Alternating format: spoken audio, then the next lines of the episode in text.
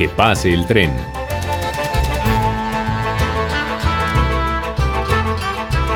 Una conversación sobre rieles que nos lleva a todos los mundos posibles.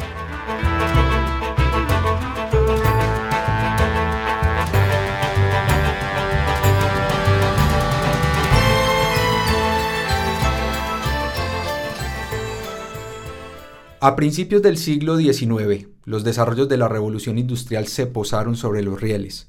El primero que encarriló la célebre máquina de vapor fue Richard Trevithick en 1801. La puso en un vehículo con el que arrastraba a otros más sobre unos rieles con los que se evitaba los daños de los caminos de entonces.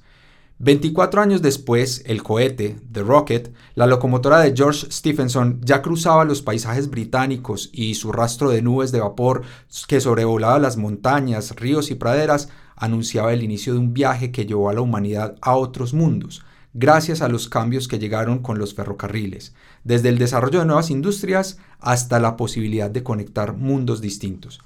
En Colombia, los trenes fueron determinantes para que el mundo conociera nuestro café, por ejemplo. Regiones enteras crecieron a la vera de las vías y los ferrocarriles dejaron su huella en las artes, la cultura y las tradiciones de nuestro país. En Antioquia, todos tenemos una historia con el tren, ya sea porque la vivimos o porque nos la regalaron nuestros abuelos, padres o tíos en una de esas tertulias familiares tan nuestras. El metro que hoy cruza el área metropolitana de Medellín sigue siendo una evocación de los trenes que todavía marchan en nuestras añoranzas. Y es que más allá de que se reactive un ferrocarril en nuestra región, en el tren nosotros seguimos viajando. Su presencia en la memoria colectiva nos lleva de paseo por nuestras tradiciones, territorios, economía, política, por la arquitectura, la escritura, la música y una cantidad de mundos reales imaginarios que parece inconmensurable. Hoy, gracias a la magia del sonido, de la radio y con el tren como nuestro motivo, ponemos en marcha ese viaje infinito. Mi nombre es Joaquín Gómez Meneses y me honra mucho conducir para ustedes este recorrido por todos los mundos posibles.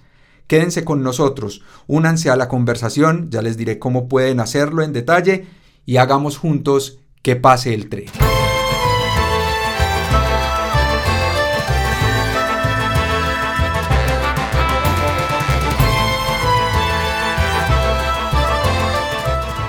Suele decirse que el tren debe revivir como si estuviera muerto, pero yo me inclino a pensar más que el reto es mantener activa su presencia, que no se duerma el tren en el olvido. En Antioquia, el recuerdo más recurrente es el de los paseos a Cisneros.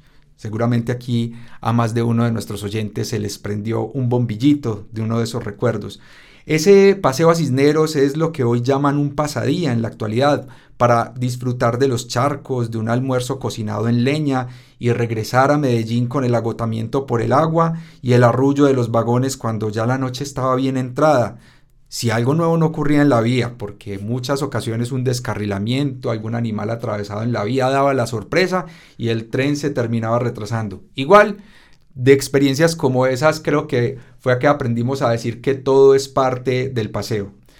De viajes como ese suelen quedar fotos en los álbumes familiares y montones de historias. Son muchas las formas de mantener la presencia del tren. Una muy especial, una forma muy especial de mantener la memoria del tren fue la que encontró en 2009, según los registros digitales, pero puede ser antes, ella nos contará, una forma muy especial de mantener la memoria del tren activa fue la que encontró en 2009 Germán Vergara Ciro, un hombre que ha vivido cerca del tren desde que nació en Caracolí, al nordeste del departamento de Antioquia. En una afortunada casualidad, don Germán recibió una serie de archivos audiovisuales con imágenes de esos trenes que pasaban por Cisneros, esos mismos que, que maniobraban por los patios en lo que hoy es el edificio inteligente ahí de, de EPM en Medellín, ahí mismo donde en esos momentos apenas se acababa de construir el centro administrativo La Alpujarra y ya iba desapareciendo esa icónica estación Medellín en toda su extensión.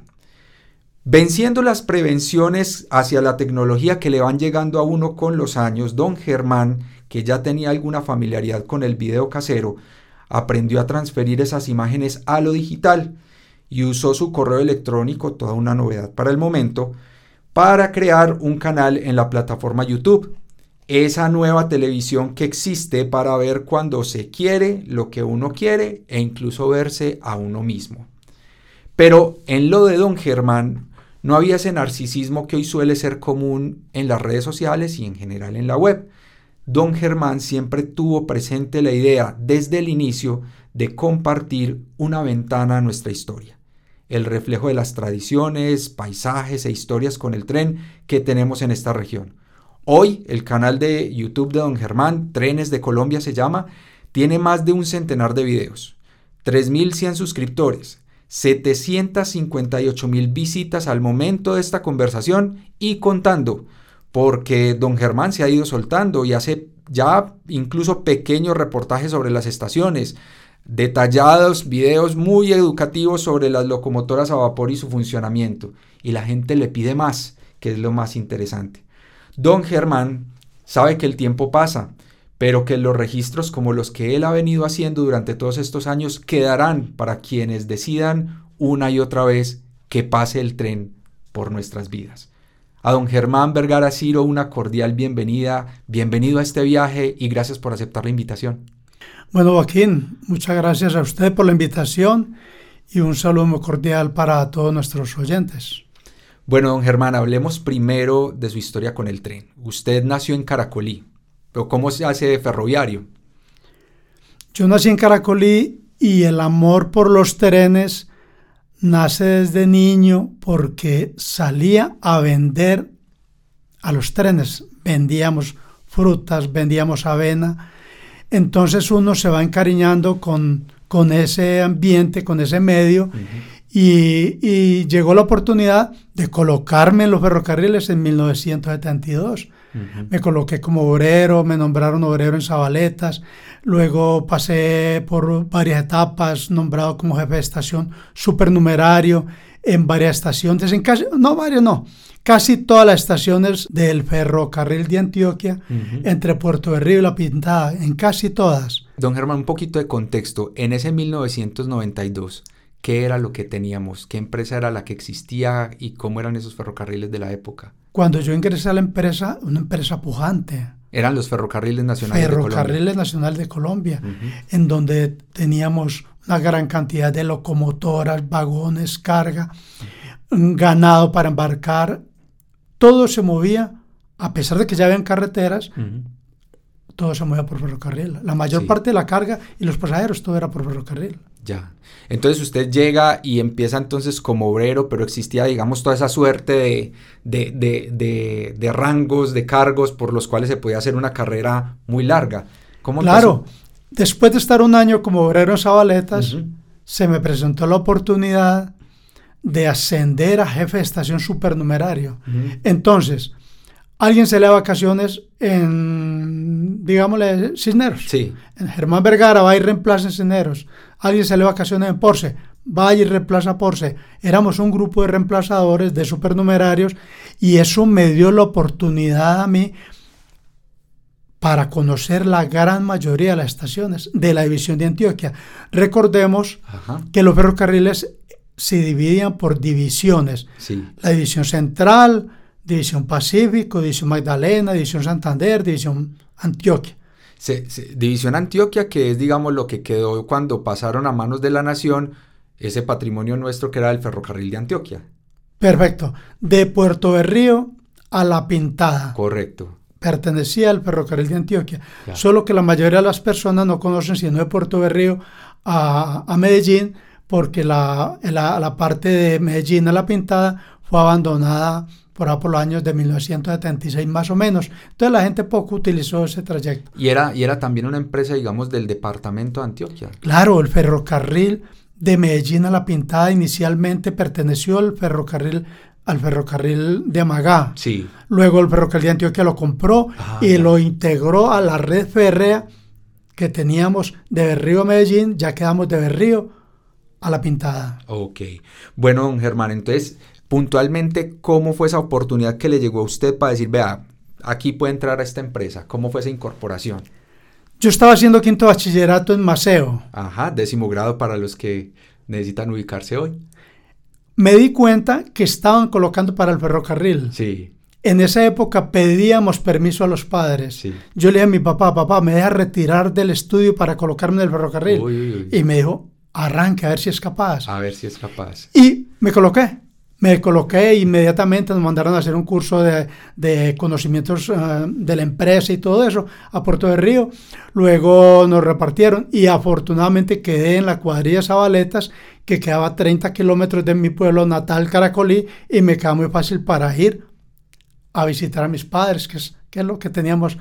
Claro, que era el imán de esa época. Sí. Exactamente. Bueno, don Germán, eh, ¿cuántos años entonces en el ferrocarril y cómo transcurrió y terminó esa carrera como ferroviario? Bueno, vamos a repartirla. Sí. En un año como obrero de vías. Sí, señor. Seis años como supernumerario, reemplazando en todas las estaciones. Y diez años en el gremio de locomoción. Primero como operador, o sea, como ayudante de locomotoras. Luego ya como maquinista de locomotora, maquinista diésel. Y ahí me jubilé en 1989. Ujú. Para un total de 17 años en la empresa. Para esa época, en 1989, salieron unos decretos donde decían, vamos a acabar con el ferrocarril y uno de los puntos decía, quien tenga más de 17 años en la empresa se puede ir y yo tenía para ese momento 17 años, 3 meses y 22 días y me jubilé con 37 años de edad. Existió esa determinación administrativa, pero según entiendo, y usted me corregirá, existía también un régimen especial de, eh, laboral y de pensión para muchos empleados de los ferrocarriles. ¿Era así? Claro que sí, sobre todo en los talleres. Ajá. En los talleres de Bello o en los talleres de Chipichape, donde hubiera soldadura, grandes, sí. aluminotérmica, aluminotermia. Sí, señor. donde había ese tipo de trabajos, los trabajadores salían jubilados con, 10 y- con 15 años de servicio y cualquiera, sobre todo por el trabajo tan peligroso y el daño que se hacía en la salud. En el, en el gremio de locomoción salíamos con 20 años de servicio y cualquier edad, solo que en 1989 decidieron acabar con la empresa, por eso nos dejaron ir con 17 años y cualquier edad. En esos, esos oficios, a- de pronto usted no, evidentemente no los ejerció porque pudo retirarse, digamos, joven sin necesidad de ese régimen especial. Pero para las personas que no conocen en qué consistían, la luminotermia, pues eh, toda la soldadura y el trabajo con los aceros, que implicaba pues exponerse a, a esas luces intensas de, de la soldadura y demás, a los ruidos de los tornos. Eh, ¿qué, ot- qué otros oficios había ahí, por ejemplo? Todo lo referente a soldadura, todo en el ferrocarril, todo, la, todo, no, pues hay también cosas de madera. Claro. Pero en el ferrocarril hay acero, hay hierro, aluminio. Entonces todo lo que lleve soldadura implica un riesgo para la salud, para la persona que hace ese tipo de trabajo. Por eso ellos tenían ese régimen de 15 años de servicio, cualquier edad. Pero eso era un personal especializado que capacitaban para eso y, ocu- para hacer ese tipo de cargo. de Y, también hay que decir que la cultura de la seguridad industrial que hoy está tan extendida en muchas de las fábricas nuestras no era tan, digamos, apropiada, no, no se había apropiado tanto en la, en la cultura del trabajo de, de las empresas de ese, entonces, siendo el ferrocarril, los ferrocarriles nacionales una empresa muy grande, las más grandes del país, digamos, de las más consolidadas. Don Germán, no dejemos esa, eh, ese paso, digamos, este resumen muy sucinto que, aclaro, está haciendo él de su carrera aquí, sin hablar del momento en el que usted llega a ser maquinista, que es un poco el culmen de toda esa carrera que incluso lo llevó a que lo convocaran a las empresas postferrocarriles nacionales. Cuéntenos un poquito de cómo llega a ser maquinista y de esa experiencia como maquinista. En 1978 yo estaba reemplazando al jefe de estación de Envigado. Sí, Los maquinistas de esa época, yo, o yo me había hecho muy amigo de ellos, sí, entonces ellos me dijeron a mí, Germán, póngase las pilas, como decíamos en esa época, Claro. no sé cómo se dirá hoy día, póngase las pilas que va a haber concurso para operadores diésel. Uy. Y ser operador diésel era la primera parte para poder llegar a maquinista. bien, Entonces los maquinistas de esa época, siendo yo jefe, estaban en Envigado, sí, ya Envigado, la estación quedaba donde actualmente es la estación Ayurá, porque eso lo, lo habían quitado de allá donde era originalmente, allá en Peldar. sí, Entonces, ahí estando ahí en el stand de Envigado, me dijeron, eh, me dijeron ellos, póngase las pilas que van a ver concurso para maquinistas. Y yo inmediatamente me puse las pilas, como decimos, Eh, claro. a estudiar, a prepararme, porque hacían un examen de admisión que era un poquito difícil, Exigente. exigente, sobre todo porque, porque para llegar al gremio de locomoción necesitaban determinados, habían determinados requisitos. Por ejemplo, mínimo tenía que tener cuarto bachillerato aprobado, Ajá. ajá. mínimo cinco años de antigüedad en la empresa. Yo ya tenía siete o ocho. Y es muy, una carrera, un ascenso muy rápido, Germán. Entonces, logré pasar a operador en 1978, hice la carrera y en 1981 fui nombrado como maquinista con encargo provisional en 1981. Mm. Eso era, era algo nuevo, puesto que para ser maquinista era una carrera completa. Claro. Y por la escasez de maquinistas, yo fui sacado del grupo de los operadores y me nombraron maquinista. Mm, Fui un maquinista sobresaliente, digamos así. Así es, y, y, y pudo llegar en sí, pudo llegar a tripular esas locomotoras diésel. Siendo maquinista de segunda categoría en Sí. 1981, la experiencia, todo un- dele para arriba, dele para abajo, y en 1985 fui ascendido a maquinista de primera categoría, Ah, ok. en donde ya podíamos conducir los trenes de lujo, trenes de carga, trenes algodoneros, trenes especiales, porque los trenes se conducían de acuerdo a la categoría del maquinista. En 1985, que yo llegué a maquinista de primera categoría, ya hice mis trenes de lujo hasta 1989, que el gobierno optó por sea quien tenga 17 años continuo en la empresa. Bueno, entonces me les fui. Cada uno de esos trenes, pues, es sin duda un, un tema para un programa completo, pero brevemente, un ejemplo de qué diferenciaba el- el- el- la conducción de un tren de lujo respecto de un tren especial, por ejemplo, o uno de mercancías. Me gusta mucho la pregunta, porque los dos trenes hay que conducirlos con idéntico cuidado, pero el de pasajeros hay que ponerle más cuidado y más concentración. Por lo siguiente, Sí. un mal manejo, una mala parada, una mala arrancada de una estación puede tumbar a un pasajero al- a la carrilera y ya sabemos las consecuencias. Ya. No es lo mismo que usted vaya en el restaurante tomando su cafecito con leche y una mala frenada del tren y se riegue el café en la camisa. Entonces nosotros los maquinistas teníamos presente eso de hacer un buen manejo y nos pulíamos, nos cuidábamos más. El tren de lujo, el tren de pasajeros se manejaba a 40 kilómetros por hora. Un tren de carga se manejaba a 30 kilómetros por hora, más despacio. No había necesidad de matarse uno tanto, sino que cumplíamos con las normas, pero era de más cuidado los trenes de pasajeros, trenes de lujo, trenes especiales. Bueno, y por esa experiencia entonces como maquinista eh, de, de primera clase ya lo convocan entonces ustedes las empresas post ferrocarriles nacionales. ¿Cómo fue eso? Cuando me jubilé en 1989 como maquinista de primera categoría en los ferrocarriles, Sí. mi mundo se me cerró. Y yo dije, ¿qué va a pasar aquí? Claro. ¿Qué me voy a poner a hacer? Y lo primero, o de las cosas primeras que me vino a la mente es, ah, valido el bachillerato y me meto a una universidad. Ajá. Tenía 37 años. Mm, Bien. Validé el bachillerato y yo no sé cómo serán los puntos del IFES hoy día, pero saqué 315 puntos en las pruebas del IFES. Muy buen puntaje. Entonces me dio oportunidad para presentarme a la Universidad de Antioquia a una ingeniería. Sí. Pero en la, en la Universidad de Antioquia, entonces no di bola. Allá esas preguntas, no, no, no, ni el 50% supe. Entonces me coloqué por ahí de conductor de una empresa. Sí. Yo necesitaba hacer algo. Sí. Y en 1993 me llamaron de la STF. La STF fue la empresa que continuó moviendo los, continuó el movimiento de los trenes Sí. en reemplazo de los ferrocarriles. La Sociedad de Transporte Ferroviario eh, fue una de las dos empresas en las que se dividió la operación post ferrocarriles nacionales.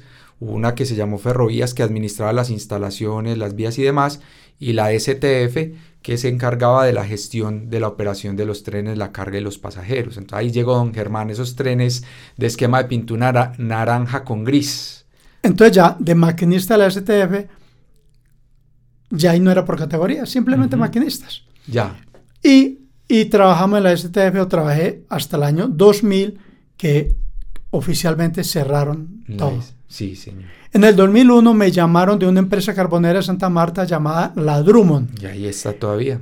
y todavía está. Y trabajé en la Drummond de, de ayudante maquinista del 2001 al 2002. En 2002 se acabó el trabajo para mí y para muchos de los que ingresamos en esa época por problemas de violencia, mucho secuestro, mucha violencia, digámoslo así. Afectaban la operación de trenes, sí. Bueno, entonces ya me vine para acá, para Medellín, y ahí es donde yo comienzo a retomar o a iniciar la vida, digamos, la vida de la tecnología. Aprender a manejar un computador, aprendí a editar, y luego llega a mi vida los videos tan famosos que hemos subido a Trenes de Colombia, los videos de nuestro querido ingeniero amigo Antonio Aguilar Acosta. Claro. ¿Cómo fue esa, cómo fue esa, esa historia? ¿Cómo, ¿Cómo entra usted en contacto con el ingeniero Aguilar y él decide entregarle esos videos? Un amigo mío que en paz descanse, llamado Enrique Brand, Ajá. me dijo, Germán, yo ya tenía fama entre los compañeros ferroviarios que era de los pocos, o creo que el único, que sabía editar videos. En esa época era pasar videos de VH, de Betamax, todo a, a DVD. Entonces ya los compañeros sabían. O sea que usted tuvo, por ejemplo, ya una experiencia con trabajar video casero. Sí. Tenía cámara. Claro, ya, Ajá. ya hacía filmaciones, filmaba matrimonios. ok. Entonces, Enrique Brand me dijo, Germán, hay un amigo que tiene unos videos, a ver si usted los pasa. Claro, ahí mismo, inmediatamente. Antonio Aguilar Acosta llegó a mi casa y me entregó una cajada llena de videos en VH. Y yo le dije a Antonio, lo primero que le dije es, Antonio, yo le paso esto, pero deme permiso de mostrarle esto a la gente, que la gente conozca del ferrocarril, porque ferrocarril ya no hay. Exacto, De, para el sí. 2004 ya acá en, en Colombia ya no había ferrocarriles, en este sector de, de Puerto de Río, en esta zona no había ferrocarriles, había ferrocarriles por ahí en Santa Marta nada más. Y él me dijo, hermano, haga con ellos lo que usted considere.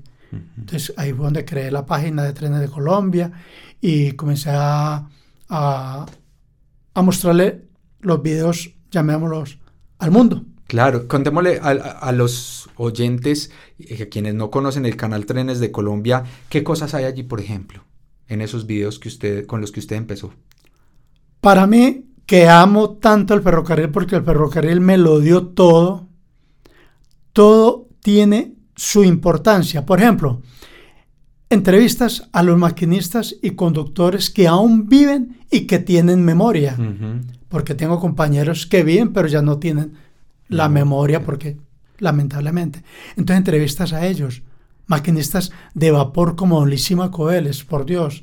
Eso es una institución. Hablar, usted se sienta con Don Lísima Coveles y usted no quiere parar de escucharle a las historias porque las tiene aún en perfecto recuerdo. Claro. Las historias a Don Alberto Galeano, don Julio Yepes, don Guillermo Varela, el atraco al tren pagador en 1983, que yo escucho a esos amigos que les tocó esa época, ese atraco, la historia del túnel, del incendio del túnel de la quiebra, Sí, señor. en 1972, la tragedia del túnel de la quiebra, donde murieron cuatro personas, maquinista, operador y freneros. Las lo- dos locomotoras se incendiaron y todo eso quedó allá convertido en cenizas, incluido el tren algodonero.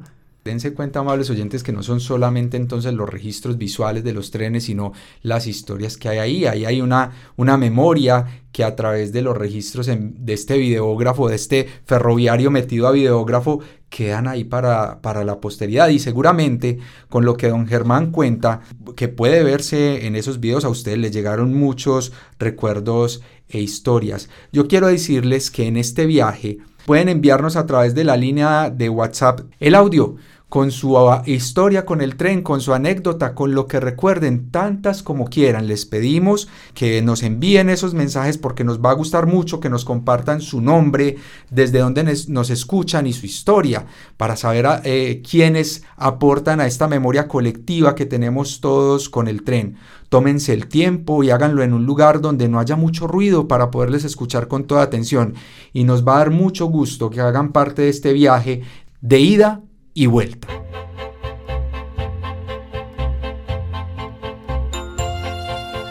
De ida y vuelta. Pasajes de una historia compartida.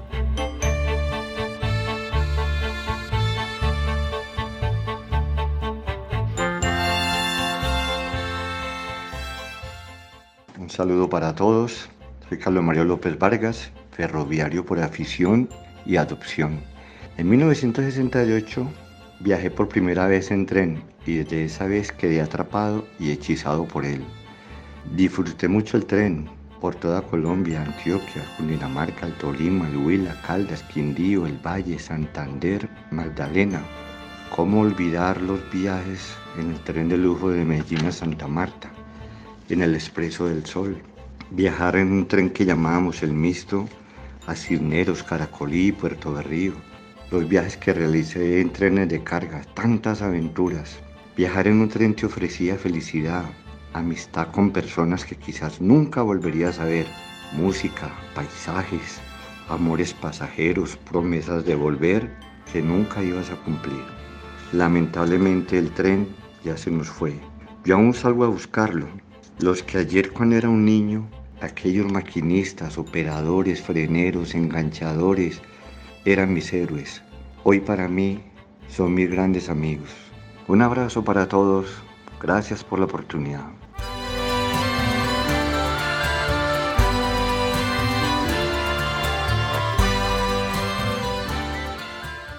Recuerden que así como estas personas que escucharon, ustedes también pueden compartir sus historias a través de la línea WhatsApp y también nos pueden escribir al correo electrónico que pase el tren gmail.com. Que pase el tren arroba gmail.com. Ahí son bienvenidas sus cartas, sus escritos, sus fotografías, que vamos a compartirlas también en las redes sociales que estaremos próximos a abrir y les estaremos dando detalles en este viaje. Vamos a continuar entonces el recorrido, la historia con don Germán Vergara Ciro, maquinista, eh, ferroviario, hombre de trenes, del alma del tren, de la región de los trenes en Antioquia, que se convirtió en youtuber por convicción y es gestor del canal Trenes de Colombia. Don Germán, devolvámonos un poquito a esa historia y usted cómo aprende a trabajar con el video primero y después el manejo de YouTube. En Santa Marta, con mi familia, fui con un amigo a ver pasar el tren por Ciénaga. Sí. Y vi que el hombre llevaba una grabadora en la mano. Le pregunté a él, Orlando, ¿y esa grabadora? No, es para ponerle fondo cuando pase el tren. O sea, pasa el tren y él pone un fondo musical. Y eso a mí me llamó la atención. Para escuchar él mientras estaban... Para que se escuchara el paso del tren, el, el traca traca de los... Sí. El movimiento del tren y el audio de, música colombiana. Y eso me gustó mucho. Ve qué buen detalle Orlando. Pero mire que por error quedó más en la filmación el audio de la grabadora que el paso del tren. Entonces se veía, en lo que filmamos, se veía el tren que pasaba, pero más se escuchaba la música y en otro, y a mí me interesaba, era el audio original. Claro. Y ahí me picó la, cosita, como decimos en Antioquia. Por la realización audiovisual. Voy a aprender a editar videos. Y aprendí. ¿Y cómo, dónde consiguió equipos? ¿Cómo aprendió? Yo fui a esos lugares acá en Medellín en donde editan y a cada uno le fui preguntando, ¿quién me enseña? ¿Quién me enseña a editar videos? Hasta que encontré uno que me dijo, yo le enseño. Y para esa época me dijo, le cobro 250 mil pesos por enseñarle. Sí. ¿Qué necesita? ¿Qué necesito? Entonces él me dijo, necesita una filmadora así. Y, un buen computador. Necesita que, que un técnico les cargue tal programa. Y yo cuando tenga eso me llama y yo y le enseño. ¿Qué, eh, ¿Qué, año era más o menos? 2004 o 2006, más o, menos. ya, ya existía la edición digital, eh, la, edición offline que, que, llaman los técnicos, que, que no era esto que, que, se hacía muchas veces de manera casera, de, de tener un, dos VHS conectados y, y, grabar el uno sobre el otro, aunque don Germán aquí hace cara de que también conoció todo ese cacharreo. Sí. Pero para mí fue fácil porque ya existían estas nuevas tecnologías. Entonces, en un programa de edición, el hombre fue a la casa y comenzamos, y yo tomé nota y tomé nota.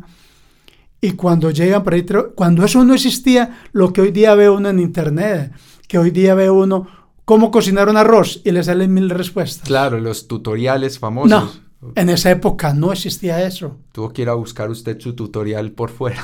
Yo ya eh, tuve que pagar que me enseñaran. Ujú. Con lo que me enseñó él, ya comencé a defenderme y a repartir las tarjetas. Edición de videos, filmación de matrimonios, primeras comuniones. Y dele para adelante y coja cancha todos los días y, y aprenda hasta, hasta el día de hoy que eso no lo he dejado. ¿Y, y cómo aprendió a utilizar la plataforma YouTube? A, a perderle, digamos, como el, el temor y la desconfianza que muchas personas suelen tener a, a Internet. Lo que pasa es que cuando don, el- don Antonio Aguilar Acosta me entregó los videos, Sí. yo busqué que me ayudara y creamos la, la- la plataforma Trenes cuenta. de Colombia y lo- los montamos ahí. Sí. Alguien después me dijo, Germán, pero es que no tenemos nuestros videos y, yo, no, y nosotros sabemos que usted tiene más historias, empiece a contar otras Ajá. historias. Entonces comencé con las entrevistas a Julio Yepes, Lisímaco, Alberto, eh, Guillermo Varela, todo eso, y a subir a YouTube segmentos de esas entrevistas. Esas entrevistas están completas Sí. en la casa por si alguien algún día las llegara a necesitar, completas, sin editar. Porque yo edité lo que, lo que me interesaba, lo que, el segmento que, me, que quería sacar. Ujú. Claro. Entonces eso es lo que yo quise compartir en, en su momento con la gente. Y de ahí ya me ha llegado la idea. ah, por ahí alguien me dijo, Germán, contando lo de las estaciones, eso, las estaciones las cerraron, eso qué, cómo funciona. Y yo me sé ese cuento. Claro. Yo me lo sé porque yo trabajé en la mayoría En la de las estaciones. Ahí nos lo contaba hace un rato. Entonces cogí el tema de las estaciones, ya voy en el capítulo 9, empecé en Puerto de Río, voy en Providencia. Es decir, que desde el principio, y eso para quienes saben de las redes sociales es muy importante, don Germán empezó a crear comunidad de, eh, en torno a sus contenidos, porque lo que dicen los estrategas de- del tema web en la actualidad es, uno debe crear contenido, pero eh, debe, digamos, crear un grupo de personas que lo siga y conversa, y aquí nos cuenta don Germán que le empezaron a llegar comentarios, muchos de ellos me imagino eh, en persona, ¿cierto? Directamente, pero también cómo fue esa experiencia de empezar a responder esa correspondencia de, de, eh, esos comentarios que empezaban a llegar a través de la plataforma YouTube, que sentir que lo que usted estaba haciendo empezaba a tener un eco. Es lo más importante que hay en un canal, que a uno le escriban y al menos vea que le gusta a, a la persona. Cuando yo he subido en estos días, que he subido los documentales de las estaciones Sí, señor. y veo muy pocas veces que el video lo, lo ha visto, o veo que la gente lo ha visto muy pocas veces, Sí. eso baja un poco los ánimos. Y no hace mucho me dijo una de mis hijas, papá, no se preocupe por eso. Que lo veamos sus hijos, con eso nos basta. Y ese es el recuerdo que usted nos deja. Entonces volví y arranqué con ánimos. Claro. Pero baja mucho los ánimos cuando la gente no le ve a uno los videos. Sí, en- entiendo. Entonces, igual yo sigo con mi proyecto, mostraré las estaciones hasta la pintada, que es lo que yo conozco, y, y ya veremos. De las cosas que más impresiona de, ese material que hay en el canal de Trenes de Colombia y esta tarea de videógrafo que ha hecho don Germán Ver- Vergara es la posibilidad de ver en operación, como cotidianamente lo hacía una locomotora a vapor recorriendo paisajes que son conocidos para uno. Esos talleres, eh, eh, eh, esos patios de vías de, de la, de, de Bello, cruzar ahí por... eh, Guasimalito, Villanueva, llegar a Copacabana, llegar hasta Barbosa, pasar también por esos talleres de Bello formidables, magníficos, que serán también tema de, de otra emisión de que pase el tren. Y, ver en, en vivo, digamos, o lo más cerca posible una, una maravilla de la ingeniería como una locomotora a vapor que como lo dijo alguna vez un ingeniero es un laboratorio andante de termodinámica, de física, en fin, de muchísimas cosas que están plasmadas, muchos conocimientos que están materializados en una locomotora. Eso particularmente fue de lo que más me impresionó cuando vi esos archivos eh, audiovisuales, pero ahí también, don Germán, hay muchas anécdotas muy interesantes. De las que hay ahí, ¿cuál destacaría de esas anécdotas que usted logró compartir a través de Trenes de Colombia para que la gente también se anime a verla o a escucharla? La que más me ha impactado, Sí, la que más me ha movido el corazón, es una entrevista que le hicimos a Carlos Sierra en Caracolí en noviembre del año pasado. 2022. Porque cuando la tragedia del túnel de la quiebra, Sí. yo escuchaba las diferentes versiones de los maquinistas viejos de esa época Sí. y siempre pensaba en eso. ¿Por qué no cortaron? ¿Por qué no mocharon por la locomotora si salieron? Pero Carlos Sierra me hizo poner la mano en el corazón cuando dijo, ¿por qué el maquinista no pensó en- sino en salvarse él y salvar las locomotoras? ¿Qué hay de nosotros los freneros que estamos atrás en el tren? Que no estábamos quemando vivos. Es decir, don Carlos estaba ahí dentro del túnel. Claro, era el colero. Ya. ¿Qué, qué hay de la vida de nosotros que no estábamos quemando vivos dentro del túnel? ¿Por qué el maquinista no pensó en sino salvar, salvarse él y las locomotoras? A mí eso me tocó, me impactó y todavía recuerdo las expresiones de él en su rostro diciéndonos eso y me ruborizo todavía. Claro. Y yo no lo había pensado así. Yo lo he pensado como pensamos todos los maquinistas. ¿Por qué el maquinista no cortó a tiempo la locomotora y salió y se fue? Yo no he pensado como él qué hay de nosotros que nos estamos quemando vivos en las estaciones. Ese es el video que más me ha impactado de todos los videos. La tragedia del túnel de la quiebra contada por Carlos Sierra. Es que como esa hay muchos episodios que, que se parecen a, a- que son digamos proporcionalmente hablando, eh, episodios históricos que se parecen a cuando uno le preguntan usted qué estaba haciendo el 11 de septiembre de 2001. Bueno, usted qué estaba haciendo el día que ocurrió la tragedia del túnel de la, de la quiebra. Eh, pasa muchísimo en el imaginario de la gente haber conocido, así fuera por los reportes de prensa, recuerdo mucho eh, los, los reportes que hacía el, el colombiano, por ejemplo, que desplazó a sus periodistas hasta el lugar y hay una serie de fotografías que documenta muy bien lo que se hizo para tratar de mitigar ese, ese infierno que se desató en el túnel porque inclusive en, los varios videos que hay en el canal Trenes de Colombia sobre el episodio se explica técnicamente qué fue lo que ocurrió y por qué ardió el tren, por qué fue tan difícil apagarlo y por qué inclusive no hay una certeza de cuántas fueron exactamente las personas que murieron en ese episodio del túnel de la quiebra. Don Germán, ¿cómo empieza usted a refinar los formatos? Al punto que hoy hace reportajes a varias tomas, con material de apoyo, con subtítulos, además. ¿Cómo fue refinando poco a poco esos formatos de los contenidos que va publicando? Voy a contarles lo siguiente. A ver, Tenemos un grupo que se llama Caminantes Ferroviarios. ya. En ese grupo, abogados, ingenieros, arquitectos, un grupo de personas muy calificadas, me alcahuetean lo que yo les pida. Vamos para tal parte. Y ellos inmediatamente arrancan detrás de mí.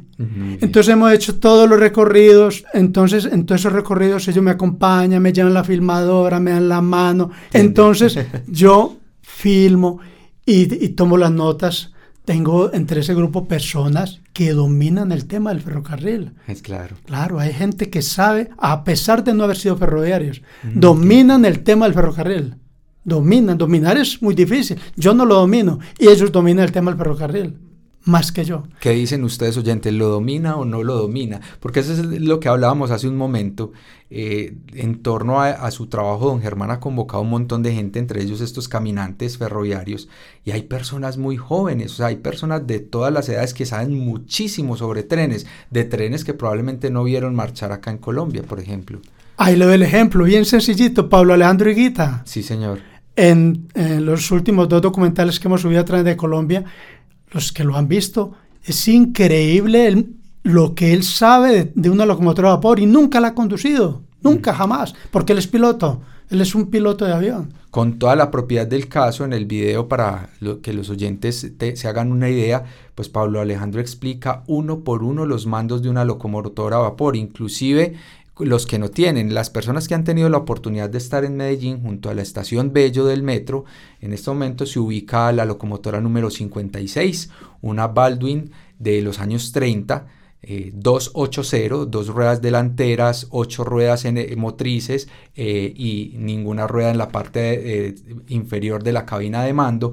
y él la explica con detalle cada uno de los mandos y su funcionamiento. Entonces, Don Germán logra hacer visibles personas que tienen ese conocimiento y lo aportan para que se comparta, para que se extienda, para que se sepa, por ejemplo, que como esa hubo 20 en Colombia, que hay, hay cinco, digamos, que todavía existen, hay tres operativas en Bogotá y pues tenemos dos eh, que están, eh, digamos, eh, tratándose de preservar. Esta 56 que hay en Bello está ahí con muchos ojos encima para que no se vaya a perder como patrimonio que es. Entonces, cuando estos muchachos caminantes me acompañan a las estaciones, yo hago la filmación, hago el video, llego a la casa, tomo las notas, hago la edición y hay muchos programas en internet donde uno puede subtitular claro. Eh, los textos y eso es lo que, lo que estoy haciendo. Para muchos de nosotros o compañeros que ya no alcanzan a escuchar, bueno, que al menos lean. Es una tremenda ayuda, pero además don Germán saca materiales de archivo y, e, como se dice técnicamente, pinta lo que va diciendo, eh, hace los recorridos virtuales utilizando, grabando la pantalla de su computador para indicar eh, las estaciones que va recorriendo, además con un reto muy grande porque él utiliza imágenes satelitales que reflejan es por dónde pasó la vía, ya no se ve tan claramente y de todas maneras, don Germán apela a su memoria y nos va mostrando esos recorridos. De manera que se ha visto una evolución muy importante en los formatos y vale la pena entonces que las personas vayan a Trenes de Colombia y miren este trabajo de preservación tan interesante. Quiero preguntarle, don Germán, ¿qué reacciones ha suscitado su trabajo? Por ejemplo, hay muchos colegas que viven en el exterior. Ha habido gente, eh, eh, eh, hemos visto gente de Argentina que lo contacta y empiezan a intercambiar información sobre los ferrocarriles. ¿Qué reacciones ha suscitado su trabajo con trenes de Colombia? Es muy importante cuando la gente se da cuenta de la historia de lo que había en Colombia que ya no tenemos. Ya. Es lo más importante es eso, sí. que la gente se dé cuenta. Y eso es lo que yo pretendo, dejar una huella mostrándole a las nuevas generaciones lo que había porque difícilmente lo vamos a volver a tener. Entonces, no, da mucha alegría los comentarios de diferentes partes del mundo, digámosle así, eh, que me escriben y felicitaciones y ánimo. Y bueno, por lo regular son muy buenos comentarios que me animan a continuar en el proceso. Qué bueno y que ojalá sea así. El de los videos, don Germán, no es el único ejercicio que usted ha venido haciendo para preservar la memoria que hay en torno al tren. Don Germán tiene en su, en su computador, ya vimos pues que es cercano a la tecnología, que él no le embiste la tecnología, y, tiene en su, en su computador un repositorio, un fondo documental que ha ido construyendo con textos y fotografías. Háblenos un poco de ese, de ese trabajo también documental. Lo que pasa es que he tenido la fortuna de tener muchos amigos. es mejor tener amigos que plata, dicen por ahí. Entonces, a uno por uno, hermano, ¿usted qué boticos le quedaron del ferrocarril? Ya. Hermano, ¿usted qué recuerda del ferrocarril? Hermano, ¿usted recuerda tal accidente en tal parte? Que yo sí me acuerdo. Entonces yo le digo a él, ¿usted se acuerda? ¿Usted estuvo ahí? Entonces yo, a través de todo eso, de mis amigos, voy recogiendo la información, voy anotando en una libreta y eso está disponible, el que necesite para un trabajo de universidad, fotografías, videos, está disponible. Eso no tiene ningún valor, a mí no me tienen que pagar nada. Simplemente quiero dejar eso, que la gente sepa lo que teníamos y ya no está, no más. Exactamente. Y, hay que decir también que don Germán, dentro de lo que ha aprendido, pues está la debida atribución de las imágenes que va utilizando. Él dice a quién pertenecen, en qué época es. Y de hecho se vuelve hasta conveniente para quien se las facilita, porque muchas veces don Germán sabe más de lo que está registrado en esas imágenes que el mismo dueño de las imágenes. Eh, el caso de un vagón lechero que él alcanza a, identificar en una de las fotos de la biblioteca pública piloto, que generalmente son blanco y negro, pero él dice en la colorización ese vagón sale distinto porque ese es el vagón en el que se refrigeraba la leche que se recogía en el nordeste antioqueño. De manera que el valor del trabajo de don Germán está en todo lo que queda registrado en esos documentos, porque no solo es el paso del tren, ahí hay verdaderos retratos de época que nos cuentan cosas no solo con la imagen, sino también con el sonido que nos trae la historia y el sonido que también hace que pase el tren.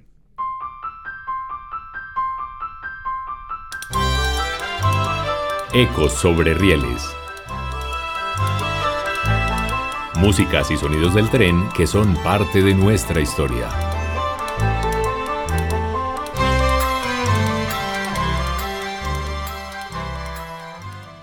Nos contaba don Germán de todas las escenas cotidianas con el tren que hay registradas en ese archivo audiovisual que ha compartido a través de su canal Trenes de Colombia.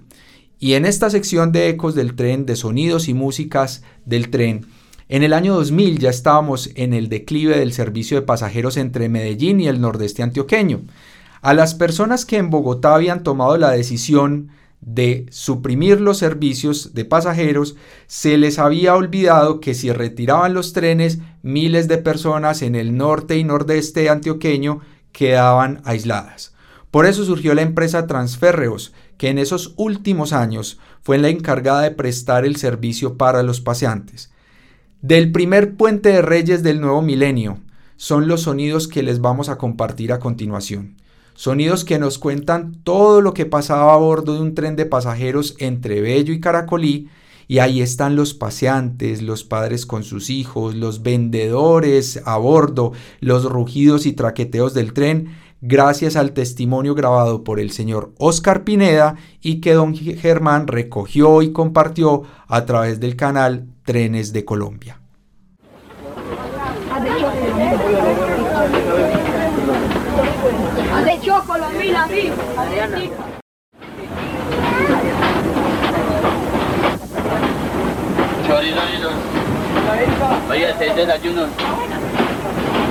Chorizo. Ya vamos a Caracol.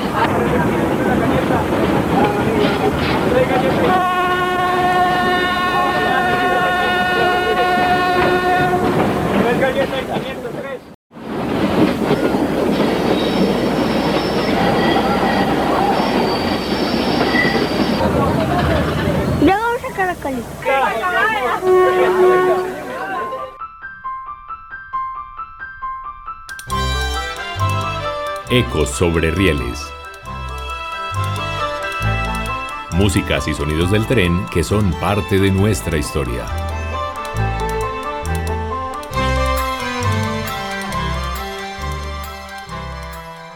Que pase el tren, hoy con don Germán Vergara a bordo y con ustedes acompañándonos, amables oyentes.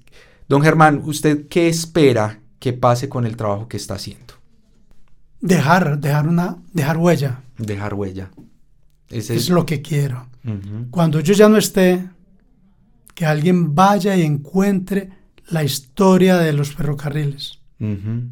Entiendo. Porque está escrito en los libros. Está escrito cuando crearon el ferrocarril, cuando co- colocaron el primer clavo, la prim- todas esas cosas está escrito. Sí, sí, señor. Pero el recuerdo, las anécdotas, los paseos, montar en un tren, Cómo era por dentro de un vagón de pasajeros, conducir una locomotora, las historias que me han contado mis amigos y que están ahí guardadas, que la gente las vuelva a ver y las vuelva a vivir cuando, han cuando ya hayan pasado los años y quizás nosotros ya no estemos. ¿Usted ha conocido, conoce otras personas que hagan un trabajo similar al suyo mediante la plataforma YouTube? No, no. Conozco, tengo amigos muy jóvenes, Sí, demasiado jóvenes, que recuerde que se lo dije ahorita, dominan el tema del ferrocarril. Sí, dominan. Yo no lo domino, pero yo sí. sí. Y ellos sí tienen canales de- en YouTube donde hablan de los trenes de ellos y, y hacen filmacioncitas y, y persiguen los trenes. En Bogotá los persiguen en bicicleta y los Ahí filman. está eh, Andrés, Andrés Felipe Vergara, Andrés Felipe Vergara. Nelson Enrique Acero. No es, pandris- no, no es, no es par- pariente suyo. Pero me- igual me dice tío, ah, ok, muy bien. es abogado. Ajá. Entonces persiguen a los trenes y hable con uno de ellos sobre una locomotora a vapor y le dicen desde cómo se llama este tornillo hasta para qué sirve. Y, dominan ese tema. Yo no, yo no, yo no lo domino. Yo conduje trenes y recuerdos y lo que he logrado conseguir, pero tampoco domino el tema de trenes. Andrés Felipe Vergara y Nelson Enrique Acero. Nelson Enrique Acero, que nos muestran esos paisajes de la sabana de Bogotá con esas locomotoras de vapor eh, cruzándolas, esos trenes navideños que, que son también una tradición ya en Bogotá y con ese material férreo que hace que, que como un Quijote el, el tren de pasajeros sobreviva en la capital del país. Montados en una bicicleta, filmando. Yo les he dicho, cuidado, una caída, está arriesgando tu vida, cuidado. Tranquilo, tío, tranquilo. Esa es la comunidad que, que, que, se crea en torno a un trabajo como el de don Germán Vergara y un testimonio del patrimonio compartido que hay en torno a los ferrocarriles. Esta conversación sí nos llevó por la historia del tren, pero nos sirvió también para conocer el papel de la tecnología eh, la, en nuestras vidas, la labor tan importante que hace de preservación del patrimonio y cómo el tren es también un para que muchas personas encuentren una vocación de vida, como pilotos, como ferroaficionados, que nos enseña también de otras cosas y de otros paisajes, de manera que sirva esta primera emisión de Que pase el tren como un reconocimiento a ese trabajo apasionado que hace don Germán Vergara y que sea el motivo para que quienes hagan algo similar y deseen compartirlo en este viaje nos puedan escribir a que pase el tren arroba gmail.com que pase el tren arroba gmail.com para que nos compartan sus notas de voz o sus mensajes o sus fotografías eh, que podamos conocer y compartir esta historia y hacer juntos que pase el tren. Don Germán, muchísimas gracias por acompañarnos en esta emisión y en esta conversación. Quedamos ya vinculados y seguimos contando con su apoyo porque ha manifestado la disposición de seguir aportando de su fondo documental, de lo que sabe, de lo que domina, si él insista que no lo hace, sobre los ferrocarriles para acompañarnos en este viaje. Don Germán, muchas gracias. No, Joaquín, al contrario, gracias a usted Gracias a todas las personas que nos escucharon y estoy atento en lo que pueda servir. Amables oyentes, primera parada.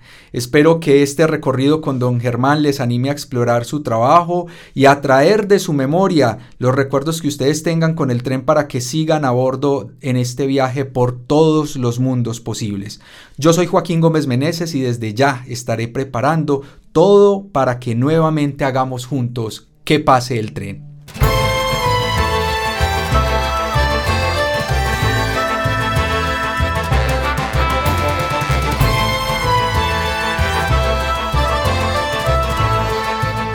Que pase el tren.